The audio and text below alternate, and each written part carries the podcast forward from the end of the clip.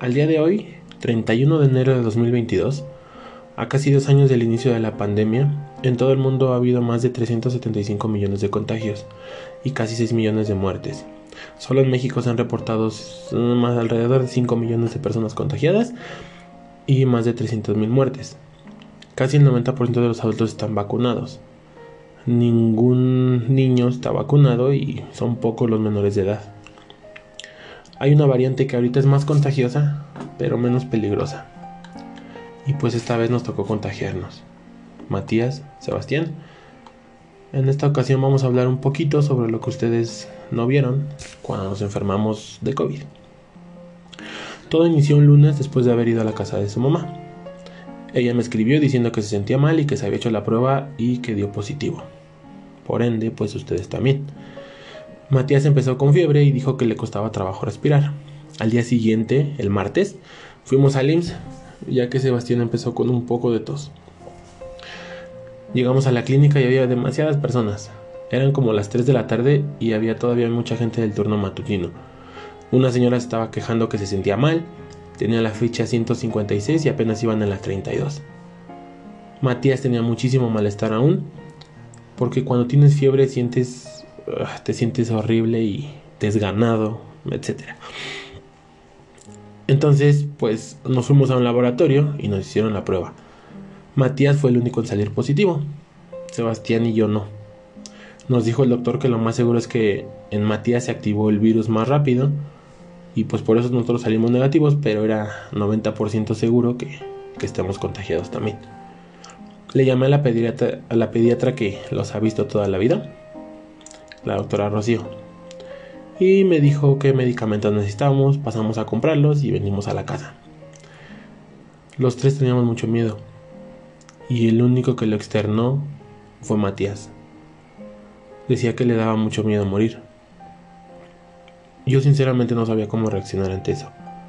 Hemos perdido muchos amigos por esta causa. Y tan solo en diciembre apenas acaba de morir mi tío Martín por lo mismo. Fue una figura paterna para mí. Yo trabajé con él, me dio muchísimos consejos, estuvimos juntos mucho tiempo. Y pues se fue. Yo me sentía igual o más aterrado que ustedes. Y sin embargo preferí estar tranquilo. Matías lloraba y no había forma de calmarlo. Y por dentro yo estaba peor. Lo abracé y le dije lo mucho que le amo y le prometí que pase lo que pase vamos a estar juntos y que les prometía que no nos iba a pasar nada. Yo siempre que hago una promesa la cumplo. Trato de cumplirla al 100. Si sé que no puedo o que está fuera de mis posibilidades, no la hago. Pero esta vez tuve que hacerlo. Porque fue la única manera en que ustedes se sintieran un poco más tranquilos aunque debo confesar que jamás había tenido tanto miedo como esta vez. Pero bueno, hicimos los miedos a un lado porque estábamos juntos. Logramos darnos ánimos unos a otros. Lo que hicimos prácticamente fue descansar. No hicimos nada, nada más que echar la hueva, ver tele. Y eso ayudó muchísimo más de lo que todos pueden pensar. Nos bajábamos de la cama a los sillones, cada quien en un sillón, y veíamos tele. Nos echamos toda la serie de Dragon Ball Super. Hacíamos de comer cositas ricas. Y por supuesto nutritivas. Lo que ustedes querían me decían y yo lo hacía. Ah, pero eso sí, todo el día estábamos tomando té con miel. Y ustedes chocolate caliente con bombones. A mí no me gusta chocolate caliente, entonces yo tomaba café.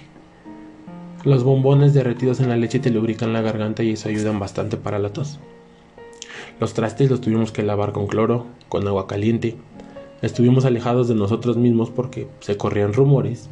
No sé si sea cierto, yo no soy infectólogo, pero se corrían rumores de que si estaban personas juntos con el virus podía mutar, que era por esa razón que había habido varias variantes, valga la redundancia, en el mundo.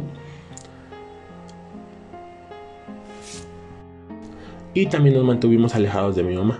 Ni siquiera salíamos a la calle para evitar contagiar a más personas, porque no, no me hubiera gustado que por mi culpa alguien más se contagie o alguien más pueda llegar a morir. A mí no me dieron síntomas, más que un cansancio extremo. De verdad que como si hubiera hecho todo el ejercicio del mundo en un solo día. Y niños, y en ese momento no les puse atención como siempre, o me vieron disperso, de verdad, de corazón les pido una disculpa. Un par de ocasiones no quise jugar con ustedes, lo recuerdo bien. O me quedaba dormido, pero no era mi intención. En serio tenía un cansancio que ni yo mismo puedo explicar. Y más que cansancio físico, era un cansancio emocional, por toda la presión que tenía encima. Pero ustedes no lo van a entender hasta que sean papás y de verdad espero que eso jamás les pase. De todo lo que pudimos aprender esta vez fue que el estar juntos nos da fortaleza.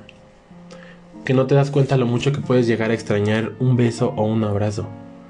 Estábamos a dos metros y a la vez parecían kilómetros. Pero logramos salir con bien de esto. Y ahora hay que verlo como un bonito recuerdo porque, pues a pesar de todo, fue otra oportunidad de estar juntos, de estar unidos.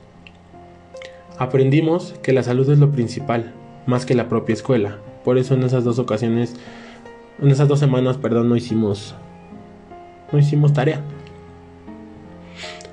Los alimentos ayudan bastante.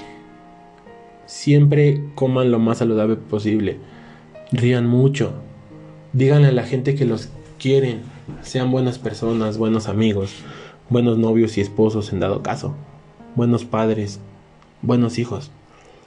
Así como nosotros pudimos salir como si nada del virus, hay mucha gente que no lo logró y que no tuvieron la oportunidad de despedirse de la gente que los rodeaba.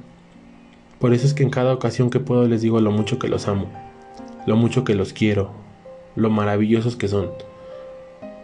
No olviden que un padre hace todo por sus hijos y es con todo el gusto del mundo. No vayan a pensar nunca que es una carga o un sacrificio, porque eso es amor. Y siendo sincero, es un amor que yo jamás tuve. Y solamente les doy lo que a mí me hubiera gustado recibir. Ahora, ¿qué les parece si les hablo un poquito de mi papá? Pero eso será en un próximo episodio. O tal vez más adelante. Porque es un tema algo difícil para mí. Todavía no puedo asimilarlo bien. Pero algún día lo haré, ¿va? Por ahora tenemos que ver muchas cosas en la tele. Ya regresamos a la escuela y pues hay que echarle ganas. Me despido de ustedes por el momento. No sin antes recordarle que son las personas más especiales que tiene el privilegio de tratar. Matías, Sebastián, los amo 3 millones.